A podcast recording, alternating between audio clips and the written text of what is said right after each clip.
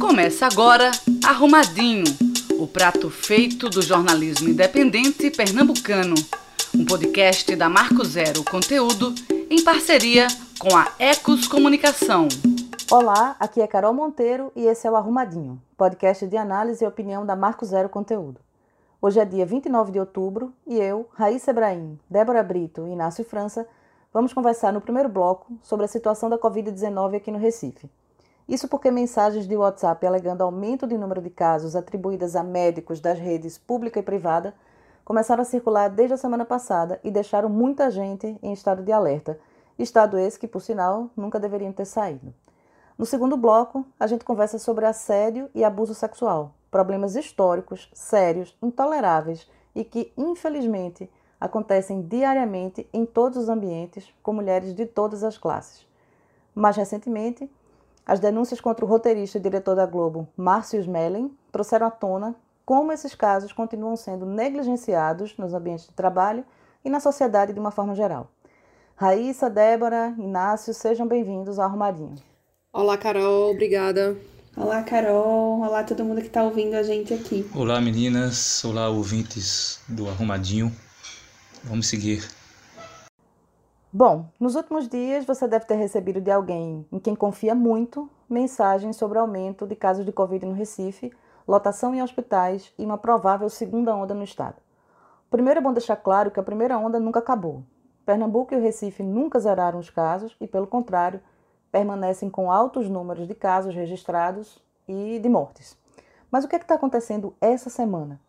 Claro que não é fácil explicar e há uma série de variáveis que vão desde saber distinguir a percepção de que os casos estão aumentando, que acontece geralmente quando pessoas próximas a você começam a apresentar diagnósticos positivos, até o tempo que leva mesmo para que as estatísticas oficiais comecem a registrar aumentos significativos.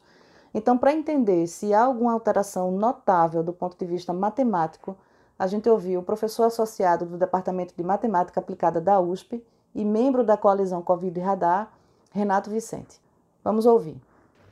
Chegou a mim é, que há relatos de médicos, tanto da rede pública quanto da rede privada do Recife, de que uh, eles estão observando um aumento no número de casos. Né? Uh, bom, eu não sei o que está acontecendo nos hospitais, a única coisa que a gente tem acompanhado são os dados públicos. E pelos dados públicos que a gente observa é que uh, o Recife ele apresenta uma queda sustentada é, na média é, do número de casos uh, diários faz já é, bem quatro, quatro meses pelo menos. É, a gente está num patamar médio que foi de um pico de 300 casos novos por dia para cerca de 100 no momento se eu uso os dados uh, desse domingo, dia 25 é, de outubro. É, a gente também acompanha essa a média de variação que a gente chama de aceleração, né, a média de variação do número de novos casos por dia. E para a gente concluir, segundo essa métrica, de que uh, há uma segunda onda, alguma coisa do tipo, a gente precisa observar uh, essa aceleração, né, essa variação no número de novos casos por dia, é, e com valores acima de zero por muitos dias seguidos. Né? Pelo menos uma semana, é, a gente tem que observar isso sustentado acima de zero. E o que a gente observa é que é, nos últimos um, dois, três meses, a gente tem estado no Recife abaixo de zero. A aceleração é negativa no Recife, o que significa uma queda sustentável no número de novos casos por dia. Então, pelo menos com relação aos dados públicos, a gente não tem evidência nenhuma no Recife é, de, uma, de que há uma segunda onda. Tá? Isso aí considerando os dados públicos. Se as pessoas estão vendo isso, isso não está registrado nos dados públicos. Tá? É, a gente teria que olhar que dados que essas pessoas estão olhando para ver se tem alguma outra coisa acontecendo. Né? Nos dados que nós temos acesso, continue em desaceleração Recife. Arrumadinho, seu prato feito de opinião e análise das notícias mais importantes da semana, pela equipe da Marco Zero Conteúdo. Bem, Raíssa, a fala de Renato esclarece alguns pontos relativos aos dados públicos disponíveis até o momento. Mas há outros indicadores que a gente precisa considerar, né? Você ouviu pesquisadores para uma reportagem que já está publicada no site da Marco Zero e eu queria saber de você que percepção que você traz para os ouvintes do Arrumadinho. Então, eu acho que a pergunta que todo mundo está se fazendo é: está tendo ou não está tendo crescimento de casos? É, sim, está tendo. Mas é, talvez essa flutuação esteja dentro do cenário esperado da pandemia ou não. Então a gente vai ter que esperar ainda alguns dias, sobretudo porque estatisticamente fim de semana e dias de segunda não são bons dias para a gente olhar esses números. Por quê? Porque as pessoas não procuram muito o serviço de emergência aos fins de semana e nas segundas-feiras. Então, nesse final de semana, a gente vai conseguir sentir um pouco melhor como é que está esse quadro aqui em Pernambuco e, sobretudo, no Recife. Tem uma questão que é muito importante a gente ficar atento, que é o seguinte, é, que é essa questão da latência, né, do, dos dados. O que é que acontece? É, pode ser que os casos estejam crescendo e a gente não está conseguindo ver isso ainda. Por quê? Porque a gente hoje olha sempre os dados de ontem. Isso porque as pessoas, o vírus, depois que você, né, se você for contaminado, o vírus demora alguns dias para é, para dar os primeiros sintomas. Se a pessoa for procurar um atendimento médico, for testado, esse resultado não sai no mesmo dia, ainda demora algum tempo para ele ser computado, para entrar nas estatísticas. E aí talvez aí more um perigo, porque nesse meio tempo, nessa chamada latência, se as pessoas continuarem afrouxando as medidas sanitárias, é, talvez a gente tenha aí um novo descontrole desse aumento de casos. E de fato tem mais gente circulando, os bares estão lotados, as pessoas precisam pegar transporte público para trabalhar. E depois de quase oito meses de pandemia, creio que o fator cansaço e a necessidade de socializar estão pesando cada vez mais na vida de todo mundo. E aí, vamos esperar para entender melhor como é que vão, como é que a gente vai sentir as consequências desse combo aí. Carol, e aí também é importante a gente dizer que os números de óbito é, vêm apresentando uma queda sustentável aqui no estado de Pernambuco, que é uma excelente notícia. Mas, por outro lado, o que a gente chama de risco pandêmico voltou a crescer desde o dia 12 de outubro, desde a da época aí do último feriadão. E aí, o que danado é esse risco pandêmico? É, esse, esse troço é calculado assim, de uma forma bem complexa, de uma forma computacional, não linear, mas envolve uma série de, de dados, é, desde número de casos, população, média dos últimos 7 dias, 10 dias, 14 dias. E aí esse número ele mede, digamos assim, a ebulição e espalhamento da pandemia. Quem calcula isso aqui em Pernambuco é o Instituto para Redução de Riscos e Desastres, que trabalha com previsibilidade, e eles publicaram esse alerta no fim de semana. Disseram: ó, oh, os óbitos podem até estar com uma queda sustentável, mas estamos vendo aí de novo, como a gente já não via há algumas semanas e alguns meses, esse risco pandêmico aumentar. Então, esse alerta está posto. Né? Uma das pessoas que eu entrevistei para essa matéria, que eu fiz junto com o Kleber Nunes, que vocês podem ler no site da Marco Zero. É, é Jones Albuquerque, ele é epidemiologista da Rural, aqui de Pernambuco, e também é do Instituto para Redução de Riscos e Desastres de Pernambuco. E aí Jones destacou mais uma vez o que ele vem dizendo há bastante tempo, inclusive todas as vezes que a gente entrevista ele para Marco Zero. Pernambuco, na verdade, nunca saiu da zona de alto risco da pandemia. Então, é preciso que a gente reforce as medidas sanitárias, evite aglomerações, higienize as mãos, use máscara principalmente. É, e aí, essa semana, com todo o burburinho, com tudo que saiu na imprensa, o secretário de Saúde de Pernambuco, André Longo, ele se reuniu com hospitais privados e filantrópicos aqui do estado. E aí, os representantes das unidades hospitalares relataram que sim, está tendo um aumento de pessoas nas emergências com sintomas gripais leves nessas, nessa última semana, mas reforçando que isso, por enquanto, não tem consolidação estatística para que se possa dizer que é uma nova onda, um novo pico, enfim. E aí, o que, é que a gente apurou? É, que mesmo com os números oficiais não apontando ainda essa nova onda, é, o próprio governo do estado é, dizendo, reforçando a fala dos representantes da saúde privada, a própria Secretaria de Saúde vem realizando ações internas de readaptação de leito nas emergências, que já estão cheias. Então, por exemplo, no Hospital Dom Helder, é, no Cabo de Santo Agostinho e no Mestre Vitalino em Caruaru, está tendo essa readequação para deixar mais leitos de Covid disponíveis. Então é isso, acho que a gente tem que aguardar um pouco, mas não deixar o, o, o botão do alerta desligar. É, na verdade, assim, lógico que eu estou longe de desejar né, que, que seja uma segunda onda ou de desejar que seja um repique, né, que é uma, uma palavra que, que uma das pessoas que você entrevistou usou na matéria da Marco Zero, achei interessante. É, mas, assim, eu acho que foi importante. Foi um freio de arrumação essa semana e esses áudios é, e, essa, né, e esse burburinho, essa tensão que se gerou, eu acho que foi um freio de arrumação importante é, para mudar a atitude de algumas pessoas que já estavam muito confortáveis né, na rua e tal. E eu falo isso até de pessoas próximas a mim, pessoas da minha família, né, com quem, para quem eu tenho que ficar é, sempre alertando e sempre avisando que não faça, que não saia, que peça comida no aplicativo, que não precisa fazer isso.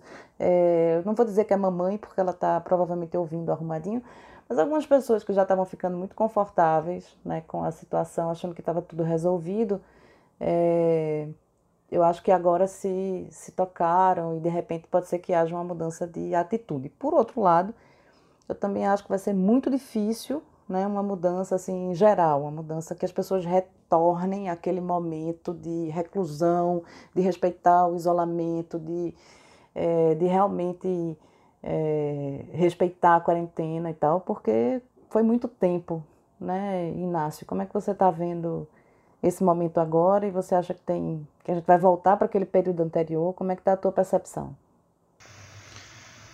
Carol, eu estou muito pessimista. Em, em, geral, quando a gente faz arrumadinho aqui e trata de temas mais políticos, é, Laércio é o pessimista e eu sou mais otimista. Mas em relação a, a, a essa situação da pandemia, eu estou bem pessimista. É, pessimista principalmente porque é o seguinte: é, aumenta o número de casos, em consequência, pode, deve aumentar o número de mortes. É, as notícias que vêm da Europa também são notícias bem alarmantes, bem preocupantes é, mas não muda a naturalização das pessoas em relação às mortes, a banalização das pessoas em relação às mortes. É, vai haver um, assim, o, o que for, mas não vai mudar mais a postura das pessoas e, inclusive, essa postura que foi é, estimulada, né, pelo próprio presidente da República, pela figura do presidente da República, que é o mais irresponsável de, todo, de todos esses. É, então há uma há uma situação que, que, que, que se aproxima de uma que eu, eu o termo segunda onda realmente não é justificado para se para se para se usar aqui para o Brasil, para nenhum lugar do Brasil, porque por exemplo, na quarta-feira, 28 de outubro, é, morreram 487 pessoas, pelo menos 487 mortes foram confirmadas na quarta-feira, 28 de outubro. Isso é um número imenso, é um número muito grande. É, a gente está tá virando uma doença endêmica no Brasil, mas com números de pandemia. 487 pessoas morrendo num país da mesma causa no mesmo dia é algo absurdo. É, mas as pessoas estão naturalizando essa, essa, essa questão assim. As notícias das mortes chegam e, e, e quase não se dá mais atenção. A não ser que seja um ente querido, que seja um parente próximo, aí as pessoas voltam a se preocupar. Então eu, eu, eu vejo com, com pessimismo, é, inclusive nos cuidados sanitários, Raíssa. Como Raíssa falou do, do é, é, enfatizou da necessidade de uso de máscara, de, de álcool gel, até isso, até a naturalização de não usar máscara ou de desprezar quem usa máscara, de tirar, fazer brincadeira com quem usa máscara. Ontem mesmo, não sei se foi ontem, mas ontem circulou um, não sei se o fato foi ontem, mas a, o, o, ontem circulou um vídeo com as pessoas, um grupo de sete ou oito bolsonaristas queimando máscaras na frente da Assembleia Legislativa de São Paulo. Aquele deputado carioca lá, o, o nazista lá, o Daniel Silveira, é, é, ostentou um, um, um, um, atestado médico fraudulento para poder andar no viajar de avião, de avião que é um ambiente fechado, sem máscara. É, são, são irresponsáveis, são, são genocidas e eu acho que isso não vai mudar muito com, com o aumento do número de mortes e do número de casos, não. É, infelizmente a gente ainda tem um nível de testagem muito baixo e o problema é que a gente ainda não entendeu, a gente não sabe, porque infelizmente não existe esse levantamento aqui em Recife e nas outras cidades do estado, como existe em, outras, em outros municípios do Brasil, do nível de. É, de imunidade da população. Então, a gente não, a gente está às cegas sobre quem da população já está imunizado. Né? E aí é, foi interessante conversar com, com as fontes para produzir essa matéria, porque os epidemiologistas e os estatísticos comentaram o seguinte: ó, pode ser por enquanto algo só na base da observação, mas o que a gente vem sentindo é que a população de classe média e de classe alta que conseguiu se isolar, porque conseguiu trabalhar em casa, tinha estrutura para estar tá, tá isolado, voltou a sair com mais frequência, voltou a se aglomerar, e aí a gente fica sem saber se, por exemplo, o pessoal que mora em periferia, que nunca deixou de trabalhar, nunca deixou de pegar o transporte público, e, e teve um nível mais menor de isolamento, será que essas pessoas já estariam é, imunizadas? E aí a classe média e classe alta não, e talvez esse, esse repique vá acontecer nessas, nessa, nesses estratos sociais. Então são outros questionamentos, acho que outras coisas também para a gente ficar de olho. E aí é difícil porque não se tem dado, não se tem pesquisa em torno disso. Né? Seria muito bom se Recife tivesse esse levantamento. É, na verdade, essa questão das classes, né, tem, uma, tem a ver com os momentos também da pandemia aqui, né? Porque eu me lembro que no começo, lá para os meses de, de abril, de maio, a gente falava exatamente isso, né? Que a doença chegou ao, ao Recife, chegou a Pernambuco pelo Aeroporto Internacional de Guararapes, né? Exatamente entre as pessoas da classe média e alta que estavam voltando da Europa. Né? E foi, é, foi nesse grupo assim que inicialmente a doença se espalhou. Na sequência, foram contaminados os prestadores de serviços, os funcionários e as pessoas que tiveram contato né, com esses viajantes. E aí a doença migrou, vamos chamar assim, para a periferia. Nesse momento, a classe média estava em casa, como você falou, resguardada pelo home office e pela geladeira cheia. É, mas a partir do momento em que as autoridades começam a liberar realmente a realização de eventos, é, abertura dos espaços públicos, é, de cinemas, de shoppings, aí essa sequência de feriados também, essa classe média que tinha esse privilégio, que tem esse privilégio, que tem essa possibilidade de ficar em casa, resolve sair, porque já está cansada, porque já passou muito tempo confinado, porque precisa tomar sol, porque precisa ir à praia, porque não aguenta mais, etc. Aí a doença volta para a classe média e parece que aí sim volta a haver uma mobilização, inclusive dos jornais. Né? A gente tem visto nos últimos dias manchetes é, referentes à Covid, é, quando ela já tinha saído da primeira página, já tinha saído ali dos, dos destaques há um tempo. Né? Então, é, acho que são essas, esses movimentos que têm a ver com as dinâmicas mesmo da, dos tensionamentos e, e da movimentação das pessoas na cidade a partir dos espaços que elas frequentam pelas classes às quais elas, elas pertencem. Né? Então, a gente vai ter mais um feriado né? Agora, no dia 2 de novembro, a próxima segunda-feira é um feriado. Provavelmente teremos novamente é, as praias cheias, né? os hotéis cheios, é, os restaurantes, os bares.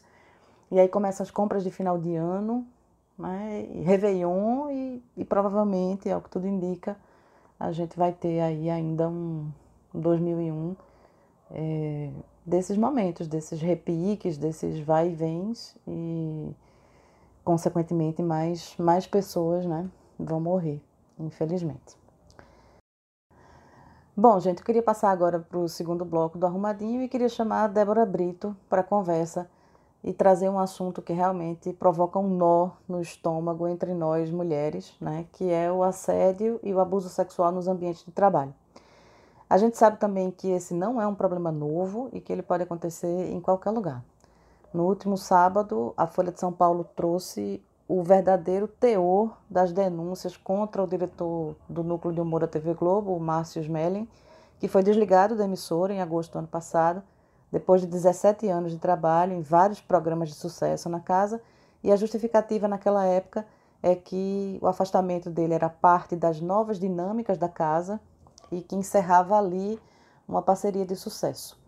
E na verdade ele assediava sexualmente e moralmente as mulheres com quem ele trabalhava, tentava agarrar elas à força nos corredores da, da emissora, mandava mensagens inconvenientes e, obviamente, ameaçava demiti-las ou prometia promovê-las também, caso elas cedessem aos assédios.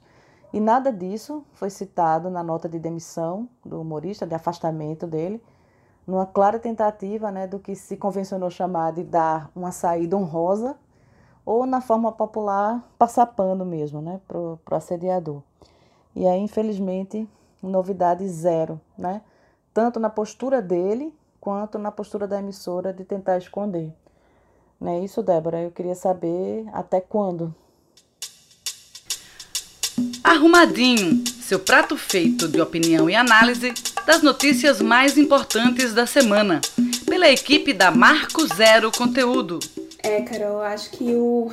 essa pergunta ela é bastante complicada da gente responder mas, inclusive, quando você traz, né, rememora esse caso, que eu não sei se todo mundo ficou sabendo, mas a gente está falando de silenciamento, de perseguição das vítimas, e a gente está falando mais do que talvez passar pano para assediador, né, como se diz, mas assediadores são recompensados, né? Quando a Rede Globo, por exemplo, desliga um diretor por causa de um assédio, por causa de abusos sexuais documentados por mulheres, né? É, e, e ele tem o trabalho dele referendado desse modo como aconteceu, ele está sendo recompensado, né? Ele não vai ter nenhum prejuízo na carreira dele. A gente não sabe é, se ele sofreu algum tipo de sanção ou punição, inclusive nos direitos trabalhistas, né? Abuso sexual é, deveria ser pelo menos é, justa causa. Mas o que a gente vê, na verdade, é em vários âmbitos, né?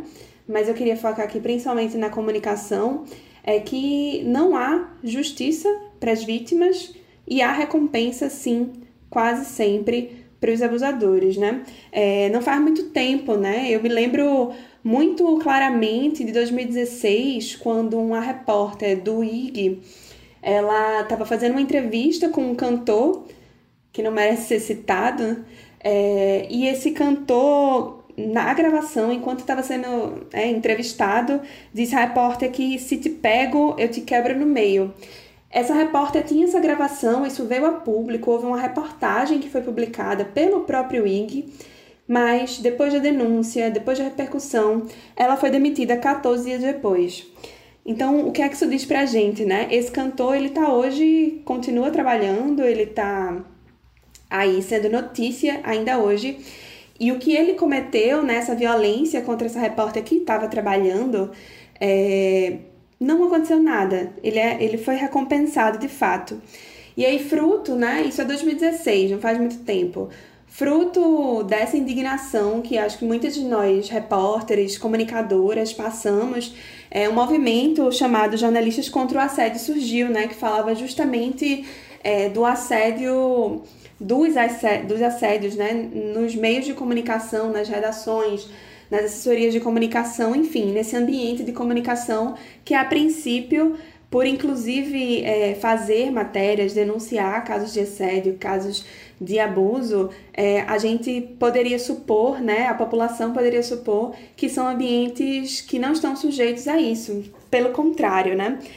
Também não faz muito tempo, a gente está vendo essa repercussão do caso da Globo, e eu queria ponderar, inclusive, é, o quanto ele ganha destaque, né? Tudo bem que teve a, a reportagem na Folha de São Paulo que foi publicada com o detalhamento dessa violência, mas isso aconteceu na Globo, né? Um outro caso aconteceu agora, né? Durante a pandemia, em julho, uma repórter de uma rede afiliada da Globo, na rede amazônica, denunciou um caso de assédio sexual pelo chefe dela e ela foi demitida, né? Esse caso, por exemplo, não chegou a circular tanto, ele ficou mais restrito a quem está no meio de comunicação, a quem acompanha questões é, que dizem respeito às mulheres, né? Violência contra as mulheres. É, e eu falo violência porque isso de fato é uma violência estrutural, sistêmica, né? É, a gente tem também ano passado as violências cometidas contra a jornalista Patrícia Campos de Mello durante, né, ela, ela foi citada num depoimento na CPMI das fake news, o, o, o depoente disse que ela insinuou é, se insinuou sexualmente para ter, ter acesso à informação, né? Esse, esse, essa declaração rendeu a participação né, dos filhos do presidente, espalhando fake news, espalhando essas mentiras contra ela. Mas o que é que acontece, assim, objetivamente, né, com essas mulheres? É, muito pouco, assim, né, digo, para proteção dessas mulheres. E eu acho que a gente precisa começar a girar um pouco a lente é, de como é que a gente resolve isso, né? Acaba se tornando um fardo e um peso muito grande para as mulheres que sofrem algum tipo de assédio sexual, né? E aí muitas vezes é, vinculado a um assédio moral também, porque eles andam muito junto. É, em ambiente de trabalho, essas mulheres têm medo de falar, né? Porque elas estão numa situação muitas vezes é, de hierarquia, né, de vulnerabilidade, e elas temem pelos próprios empregos, né, pela, pela própria carreira, de como é que elas vão continuar sendo vistas. Acho que isso é uma cultura extremamente problemática, né, e eu estou falando muito dentro do universo da comunicação, e eu trouxe uma, uma pesquisa fruto de um, de um, de um, de um estudo, né, de mestrado, que identificou exatamente que entre jornalistas, né, há uma naturalização do assédio, né? E aí é também pelas mulheres que estão nesse universo, né? Quantas de nós não vivenciamos já ou presenciamos algumas, alguma experiência é, de assédio, é, de um constrangimento com alguma mulher dentro de um ambiente de trabalho? É, isso, isso me faz pensar, por exemplo, que a gente não está fazendo as perguntas certas, sabe? É, a gente não pergunta, por exemplo, às empresas qual é a política, qual é o protocolo de investigação quando se recebe algum tipo de denúncia de assédio, assédio moral, assédio sexual, qual é a política exatamente, né, objetiva e de maneira transparente para que todo mundo saiba que se acontecer algum tipo de caso de assédio, como é que isso vai ser investigado, como é que isso vai ser é, punido, né, assim, sem, sem medo desse termo, mas tem que haver um, a responsabilização de quem são os autores dos assédios, né? Mas isso não existe, assim. Eu, eu particularmente desconheço essas formas transparentes de haver um diálogo, né? Tranquilo quanto a isso e muito menos a políticas de acolhimento, né? O que a gente entende e a gente aprende, na verdade, dos ciclos de violência contra as mulheres é que, primeiro, a, a, o relato das mulheres é desacreditado, né? A vítima de uma violência, ela precisa provar, ela precisa correr atrás de, de provas, de testemunhas, para que a, a, o, o que ela passou seja referendado por outras pessoas, por terceiras pessoas. E, em segundo lugar, quando eu falei de perseguição, é porque essas mulheres ficam expostas, né? Se uma mulher ousa, por exemplo, falar que está sofrendo um tipo de violência, né, de assédio dentro do ambiente de trabalho, ela muitas vezes é olhada estranho, né, olhada torto. E principalmente não há o acolhimento, né? Com isso eu quero dizer assim que a gente precisa de fato, talvez girar, né, o, o a perspectiva de para quem que a gente está cobrando exatamente, né? Eu acho muito corajoso que as, as, as é, atrizes, né, e funcionárias da Globo tenham feito isso, mas me chama a atenção, por exemplo, que é, foi a advogada delas, né, quem deu a entrevista. A gente precisa levar em consideração, inclusive, quando eu falo a gente, enfim, né, gestores, quem está dentro de organizações construindo, é, precisa levar em conta, inclusive, a fragilidade e vulnerabilidade dessas mulheres, né? Há um fator aí é, psicológico, emocional, né, de um trauma é, que não, não, não passa logo, né? Não é algo que, que se resolve. E eu acho que é muito difícil, inclusive, para os, os ouvintes, né, que sejam homens, que, que consigam entender a dimensão disso, né? Mas a real é que as mulheres não precisam, né? Não é obrigação delas carregar esse fardo sozinho. Então, acho que a gente tem um, um campo aí de muitas, muitas tarefas a serem feitas, muitos diálogos difíceis, assim como esse, para serem colocados na mesa e discutidos de fato, sabe? Eu acho que esse caso traz isso à tona e precisa ser pensado em todos os campos de trabalho, né? Eu, eu trouxe aqui muitas experiências da comunicação, mas é algo que acontece absolutamente em todos os lugares. E acontece, Débora, em lugares, assim, é, alguns deles que se colocam, né, supostamente num, num local diferenciado. Eu estou me referindo a um caso recente também, que tem repercutido bastante no ambiente do jornalismo independente, que é o caso de um site feminista da Guatemala chamado Nômada. Né? Não sei se os ouvintes conhecem, é um site que discutia pautas relativas a questões de gênero, é, pautas da comunidade LGBTQIA, defesa dos direitos humanos. Então, era um, um site totalmente voltado para esse tipo de pauta, né, que era conduzido por um jornalista chamado Martim Rodrigues e que ele foi acusado de assédio, de assédio sexual, é, por uma jornalista que era colaboradora do site, que ouviu várias, fez uma, uma investigação jornalística e publicou as denúncias de várias outras jornalistas também que tinham sido assediadas por ele, inclusive em eventos né, de jornalismo, em que ele era convidado para falar sobre o jornalismo feminista feito pelo site Nômada, né? E aí você tocou num ponto importante também de das pessoas procurarem saber qual é o protocolo anti-assédio, porque esse site tinha um protocolo né, para esse tipo de situação. Foi acionado um comitê anti-assédio, foi conduzida uma investigação, né? Essa investigação apontou é, que havia verdade nas denúncias, que realmente tinha acontecido os episódios que as mulheres tinham relatado. É, esse diretor do site, um dos fundadores, ele foi inicialmente ele foi afastado né, do site para que as investigações fossem conduzidas, mas é, o site terminou não divulgando o resultado da, da investigação terminou encerrando a sua, saiu do ar, né, acabou o site, o site Nômada, é, e acusou os financiadores né, de estarem tentando interferir na linha editorial do site. Na verdade, um dos financiadores do, do site, desse, dos financiadores internacionais, retirou o apoio financeiro ao site por não concordar com a forma como o site estava conduzindo o processo, inclusive de investigação. Não tinha nada a ver, nesse caso, com interferência na linha editorial. Né? Então o site, enfim, deixou de existir e esse protocolo que, que havia sido né, divulgado, que havia sido é, pensado e tal, enfim, tornou-se inócuo, né? O tempo inteiro os diretores do site tiveram uma postura de negar o que tinha ocorrido e o resultado da investigação que apontou que realmente tinha acontecido a sério foi, é, foi descartado. Né? Então, assim, mesmo em, nesse ambiente né, do jornalismo é, né, que se preocupa mais e que tem a linha editorial focada para esse tipo de pauta, ainda assim, né, esse era um, um problema recorrente.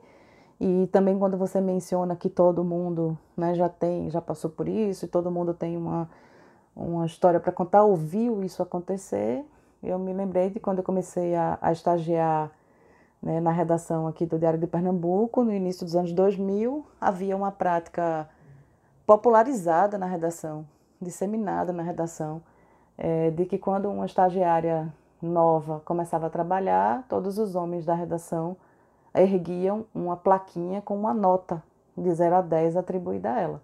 Então você era recebida na redação com essa plaquinha levantada, né, com a sua nota exposta para todo mundo ver, e isso era uma brincadeira, né, entre bem muitas aspas, que era aceita, que era natural, né, que era parte da cultura né, daquele ambiente de trabalho e do qual as mulheres, é, algumas mulheres também assim riam né, da brincadeira, de alguma forma achavam é, natural também né, que isso acontecesse. Esse era um ambiente né, de uma redação no início dos anos 2000. E infelizmente de lá para cá, pelo que a gente está vendo, né, com esses, essas novas denúncias e esses outros episódios, pouca coisa mudou, né? É, Raíssa, você, como é que você encara essa situação do, do assédio sexual, do assédio moral nos ambientes de trabalho? Como é que você tem lidado com essa questão? né, ao longo da tua carreira? Mulheres maravilhosas, as falas de vocês. Me passou um filme na minha cabeça. Eu acho que deve estar passando um filme na cabeça de todas as mulheres que estão ouvindo a gente também.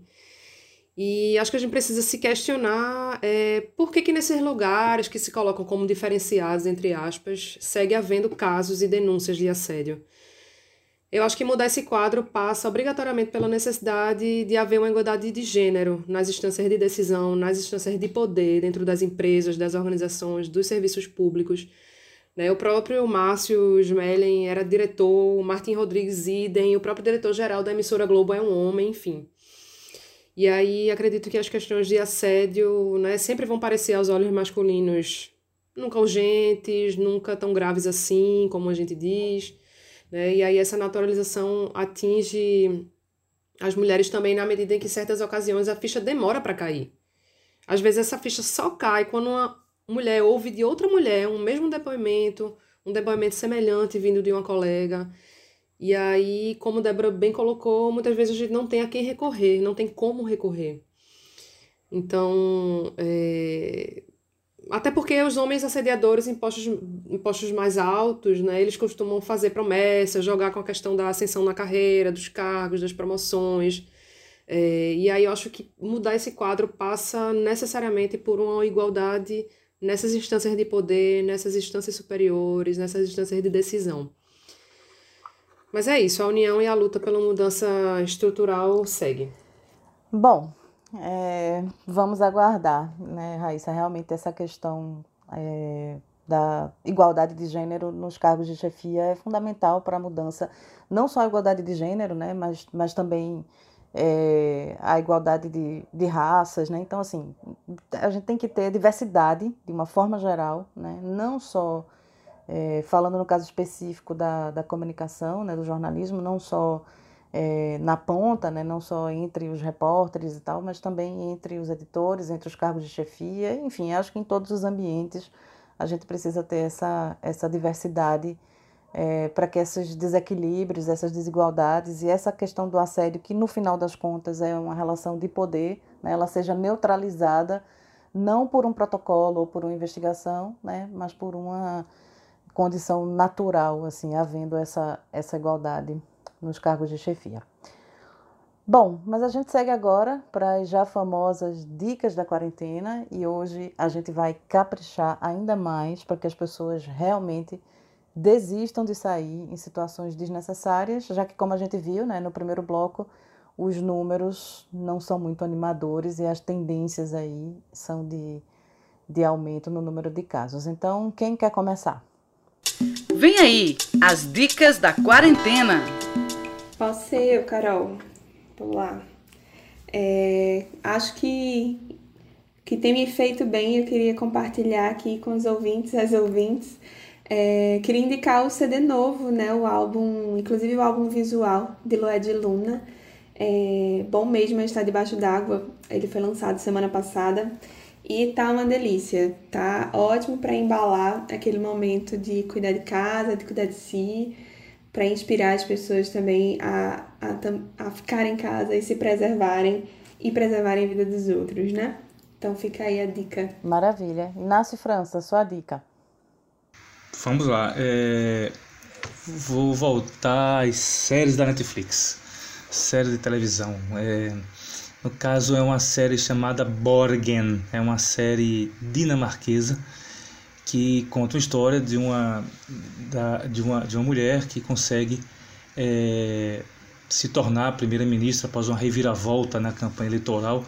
Ela sai de azarão, sai lá de pessoa que poderia até perder a, até perder a, a vaga de deputada ou a presidência teria que renunciar à presença do partido porque seu partido estava em dificuldades, mas há uma reviravolta é, e a população encara ela como uma voz sincera e ela se elege primeira-ministra da Dinamarca é, pela primeira vez. É, o nome da personagem é Birgit, Birgit Nyborg. Não é, na Dinamarca não é Brigitte, é Birgit.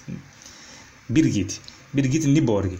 Só que Birgit Nyborg é um personagem de ficção dessa série que data de 2010, mas está disponível, foi disponibilizado o ano passado, no final do ano passado na, na Netflix brasileira. É, e ela antecipa, na verdade, algo que se tornaria real um ano depois. Em 2011, é, a Helle Thorning Schmidt se tornou realmente a primeira mulher a se tornar primeira-ministra da Inglaterra pelo Partido Social Democrata. Era, essa Helle Schmidt governou a Dinamarca por quatro anos. Por quatro anos. É, e se diz, se os analistas políticos e analistas de mídia da Dinamarca dizem que a série Borgen influenciou muito positivamente para que a Helle Schmidt se tornasse na vida real aquilo que Birgit Nyborg foi no mundo ficcional.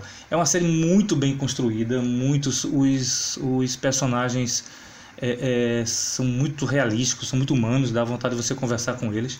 É, as situações são, são, são, são muito coerentes, muito com uma verossimilhança muito boa e é uma, é uma série bem produzida. Eu, eu indico Sem Medo de Errar Borgen, vocês vão gostar.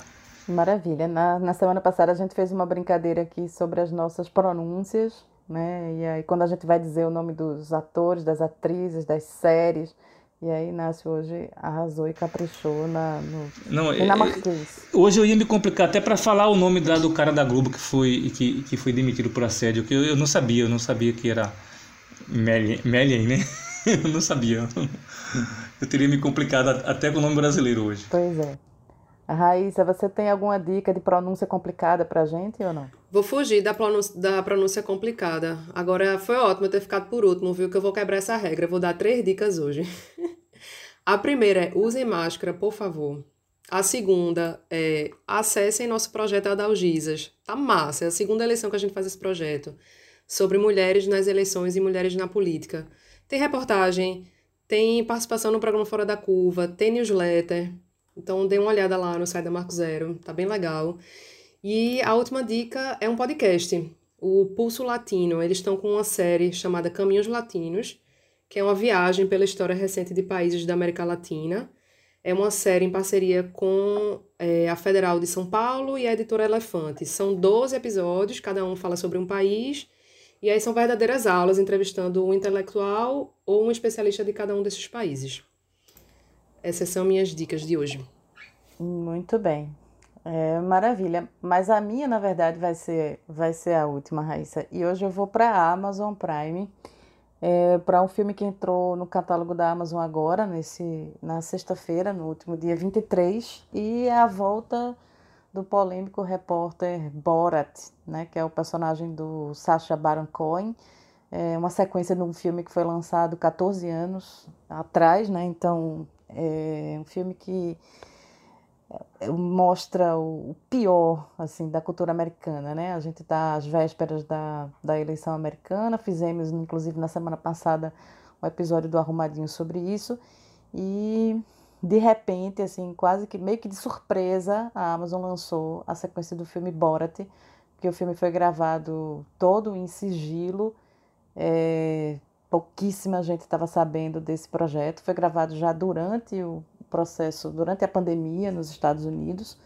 E o personagem, para quem não conhece, é um personagem fictício, obviamente, né? O, o ator, é o humorista, é o Sacha Baron Cohen, e ele faz esse personagem Borat, que é um, um repórter né, do Cazaquistão, que no filme de 14 anos atrás chega aos Estados Unidos né, para entender e para, enfim, compreender a cultura americana, é, volta para o Cazaquistão e depois de 14 anos está de volta aos Estados Unidos, agora para entregar um macaco de presente para o vice-presidente Mike Pence, para reatar a amizade entre Estados Unidos e Cazaquistão. Logo na primeira cena do, do filme, quando o Borat é chamado né, pelo primeiro-ministro, sei lá o que, qual é o cargo do Cazaquistão, para comunicar que ele vai voltar aos Estados Unidos, é, ele, o primeiro-ministro fala que, que Donald Trump tem feito amizade né, com Bolsonaro, até aparece o, a imagem de Bolsonaro, é, e com outros líderes assim polêmicos, né, para não dizer é, criminosos de extrema-direita eleitos nos últimos anos, e, e que o primeiro-ministro do Cazaquistão quer reatar essa amizade né, com os Estados Unidos, então ele vai reenviar o Borat lá para para entregar um macaco de presente, que é uma celebridade do Cazaquistão. Então não dá nem para quando você vai quando você vai começar a dizer o roteiro do filme vai ficando absurdo e ridículo, porque é exatamente isso que o filme quer mostrar, né? E aí mistura cenas é, fictícias com cenas reais, né? De de Borat entrando em estabelecimentos, por exemplo, para comprar armas, é, para comprar uma jaula, né? Que ele vai comprar uma jaula e ele pergunta para o vendedor quantos mexicanos cabem dentro da jaula, né? E o vendedor vai respondendo de forma séria. Ele pergunta é, quantos imigrantes ele consegue matar com essa quantidade de não sei o quê. E o vendedor vai respondendo aquela pessoa que ele não sabe, né? Que é um ou supostamente não sabe que é um, um ator, e ele vai respondendo de maneira muito séria. Então o filme termina falando negacionismo científico, xenofobia, é, aborto, pedofilia. Às vezes é bastante desagradável, mas acho que é uma, uma crítica assim que a gente precisa, precisa assistir. Bom, então é isso. Chegamos ao, ao final né, dessa 28ª edição do podcast Arrumadinho, podcast de análise e opinião da Marco Zero Conteúdo. Muito obrigada pela audiência de vocês e até a semana que vem. Beijão, tchau, tchau. Você ouviu Arrumadinho, podcast da Marco Zero Conteúdo, em parceria com a Ecos Comunicação. Toda quinta-feira, duas da tarde.